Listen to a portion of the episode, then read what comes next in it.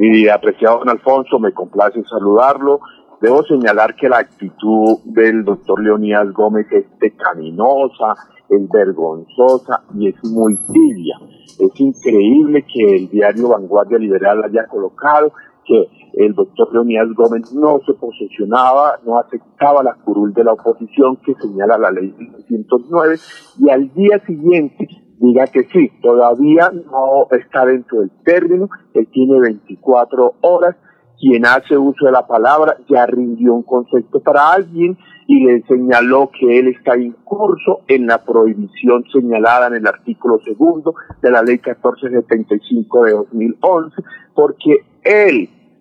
apoyó al, al que hoy es alcalde de Bucaramanga, el doctor Juan Carlos Cárdenas, y miren, son dos elementos que la gente tiene que tener muy en claro. Hace un año el doctor Leonidas Gómez era senador de la República por el Partido Polo Democrático.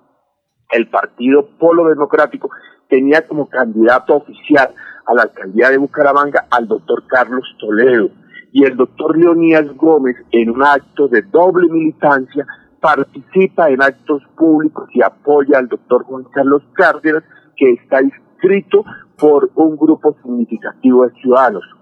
Después de que él se llegue a posesionar, procede el medio de control de nulidad electoral y estoy muy seguro y convencido de que se va a impetrar y eh, los abogados contamos con 30 días para accionarlo ante el contencioso administrativo. Pero a mí me parece que la actitud que ha asumido el doctor Leonidas Gómez no es la más recomendable, no es la de mejor ejemplo, porque en Colombia es el único que ha quedado de segundo y hasta el día de hoy ha jugado por si me posiciono, no acepto, si estoy, es, esta cuestión. En Colombia todos han manifestado sí o no, y listo, y les han entregado las credenciales en los casos que no ha habido objeción. Pero hoy, 13 de noviembre, el doctor Leonidas Gómez está en esa y en, en esa inquietud de si acepta o no acepta. Pero estoy seguro, de don Alfonso Pineda, que sobre él van a proceder en medio de control de nulidad electoral, tal y como lo hicieron con la doctora Ángela Robledo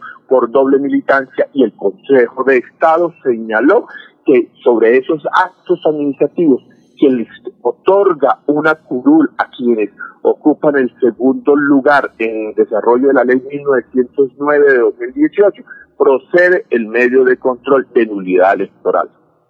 Tan pronto él asuma la curul el año entrante, entonces, por ejemplo, en el caso suyo, ¿usted elevaría esa acción? No es desde el momento que él se posesione, son dos eh, momentos diferentes. Desde el momento que a las personas le concedan o los declaren electos, ya sean concejales, alcaldes, diputados o gobernadores, procede el medio de control de nulidad electoral y tiene 30 días, ese es un término perentorio, porque al día 31 ha operado la caducidad y sobre eso le quiero contar, don Alfonso Pineda, en Bucaramanga he resuelto dos o tres consultas para que procedan los medios de control de nulidad electoral y entre una de ellas es la del doctor Leonidas Gómez, porque yo digo las cosas en público, las sostengo y las voy demostrando y las voy probando. A ver, don Laurencio, son las 6 y 56. Pero ¿cómo en el caso del señor Leonidas Gómez Gómez se puede demostrar la doble militancia? Eso no es interno en los partidos. En el caso, por ejemplo, el Pueblo Democrático es el que tiene que decir si él está en doble militancia internamente. Y apreciado Laurencio, lo que pasa es que la doble militancia es una provisión constitucional y legal que tiene unos efectos jurídicos cuando se acciona ya sea la revocatoria de la inscripción, como sucedió, por ejemplo, en varios candidatos eh, en estas elecciones, o la nulidad electoral, como ha acontecido en el caso de la autora Ángela Robledo y de un y de un electo representante por, eh, por, eh, por Arauca, quien le declararon nula su elección. Y a partir del momento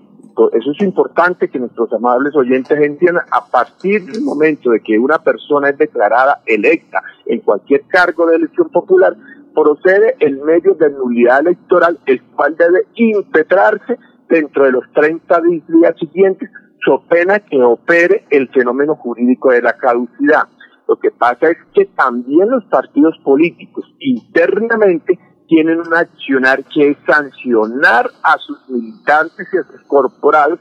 con vetarlos en el uso de la palabra, con incluso expulsarlo, por ejemplo, como hizo el partido de la U en su momento con Iván Aguilar. Ustedes recordarán que Iván Aguilar fue diputado por Santander a nombre del partido de la U y el partido de la U lo expulsó. Esas son decisiones políticas, más no jurídicas.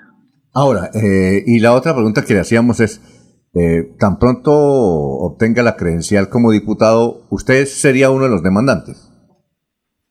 Eh, no le puedo concretar esa situación, he avanzado en ese tema, lo que sí le puedo decir a los amables oyentes de, de Radio Melodía es que al día de hoy yo ya rendí un concepto, manifesté cuáles son las causales, cuáles son los elementos probatorios y cuáles son la esencia para que pueda proceder el medio de nulidad electoral en el caso del doctor Leonidas Gómez si se llega a posesionar. Doctor Rubén Darío, muchas gracias, muy amable por haber estado aquí en Radio Melodía, muy gentil. Con el mayor de los gustos, don Alfonso.